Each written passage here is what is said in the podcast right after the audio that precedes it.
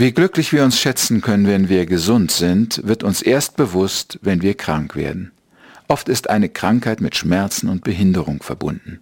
Es stehen Arztbesuche, Behandlungen oder ein Krankenhausaufenthalt an. Dazu kommt die Angst um die Zukunft, ob wir noch einmal wieder ganz gesund werden. Bleibt etwas zurück von der Krankheit? Zum Glück brauchen wir uns heute in Europa wenigstens keine Sorgen um die finanzielle Seite zu machen. Das war aber früher zu Jesu Zeiten anders. Da gab es noch keine Versicherungen. In den Ländern der dritten Welt gibt es auch heute noch kaum Krankenversicherungen. Da sind die Behandlungs- und Arzneikosten noch ein großes Problem. Krankheit ist mit Ausgaben und mit vermindertem Einkommen verbunden. Meist leidet nicht nur die Person selbst unter den Folgen der Krankheit, sondern die ganze Familie und oft auch die Gesellschaft. Welch eine Erleichterung ist es dafür alle, wenn ein Kranker wieder gesund wird. Wir befassen uns an dieser Stelle mit den Wundertaten Jesu, wie sie uns der Evangelist Markus berichtet. Im Kapitel 8, Vers 22 seines Evangeliums erzählt Markus uns, wie Jesus einen blinden Mann geheilt hat. Wieder, wie so oft, brachten Freunde und Angehörige den Behinderten zu Jesus. Sie baten ihn, er möchte den Kranken anrühren und hofften, dass er dadurch wieder gesund würde. Aber Jesus hatte einen anderen Plan. Er führte den Blinden aus dem Dorf, tat Speichel auf seine Augen und legte ihm die Hände auf.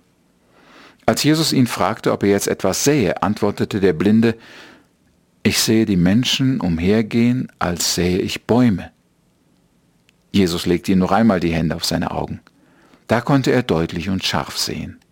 Der Mann war gesund und sicher sehr erleichtert, dass er nicht mehr auf die Hilfe anderer Menschen angewiesen war. Aber auch seine Verwandtschaft wird froh gewesen sein, dass sie ihn jetzt nicht mehr versorgen musste. Diese Geschichten sind immer wert, einige Besonderheiten hervorzuheben. Erstens, wie bei anderen Gelegenheiten, so wurde auch hier der Bedürftige von seinen Freunden zu Jesus gebracht. Er konnte ja selbst nicht sehen. Die Freunde waren es eigentlich, die an Jesus glaubten und ihn um Heilung baten. Ein Kranker braucht fast immer diese Freunde, die ihn mit dem großen Arzt in Verbindung bringen können.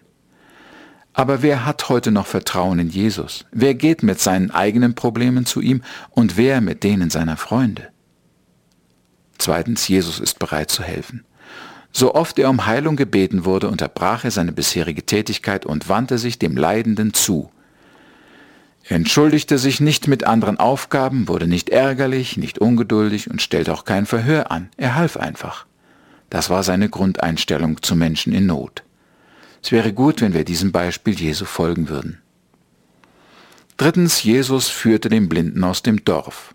Vielleicht wollte er keine Zeugen für dieses Wunder haben. Oft hat Jesus aber auch in aller Öffentlichkeit geheilt.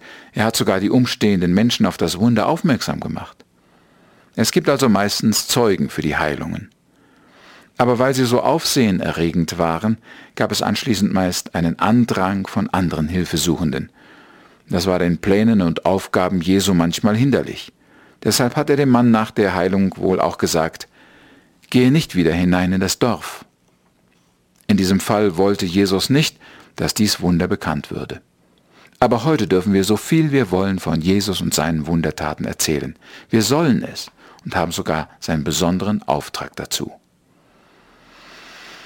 Viertens, Jesus heilt mit Speichel. Markus berichtet, dass Jesus dem Mann Speichel auf die blinden Augen tat und ihm dann noch die Hände auflegte. Wir fragen uns, ob Jesu Speichel besondere Heilkraft hatte. Wohl kaum, sonst hätte er öfter damit geheilt. Aber warum war in diesem Fall nicht eine Berührung, ein Wort genug, um dem blinden Mann die Augen zu öffnen?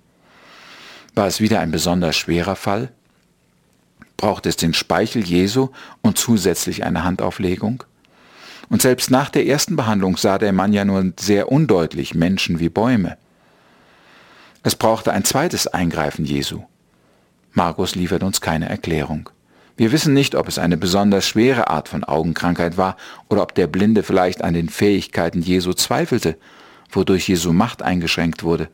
Überhaupt wird die Notwendigkeit des Glaubens hier gar nicht erwähnt, verlangt oder vorausgesetzt. Vielleicht wollte Jesus auch durch seine Handlungen nur deutlich machen, dass eine Krankenheilung keine Kleinigkeit ist, die man so mit links erledigt. Blind sein ist an sich eine schwerwiegende Sache und nicht so einfach wieder zu heilen. Es war wirklich ein Wunder, das Jesus hier vollbrachte. Und ein Wunder ist immer etwas Großartiges, Außergewöhnliches, Einmaliges. Wenn den Mann die Heilung auch nichts kostete, so war es doch kein billiges Werk. Das sollten wir uns bei jedem Wunder merken. Wir beten noch. Herr Jesus, wir glauben und wissen, dass du auch heute noch Wunder tust und Krankheiten heilen kannst. Das weitaus größte Wunder ist aber, wenn ein Mensch, der in der Dunkelheit von Sorgen, Ängsten und Hass und Verzweiflung das Licht deiner Liebe und Vergebung leuchten sieht. Amen.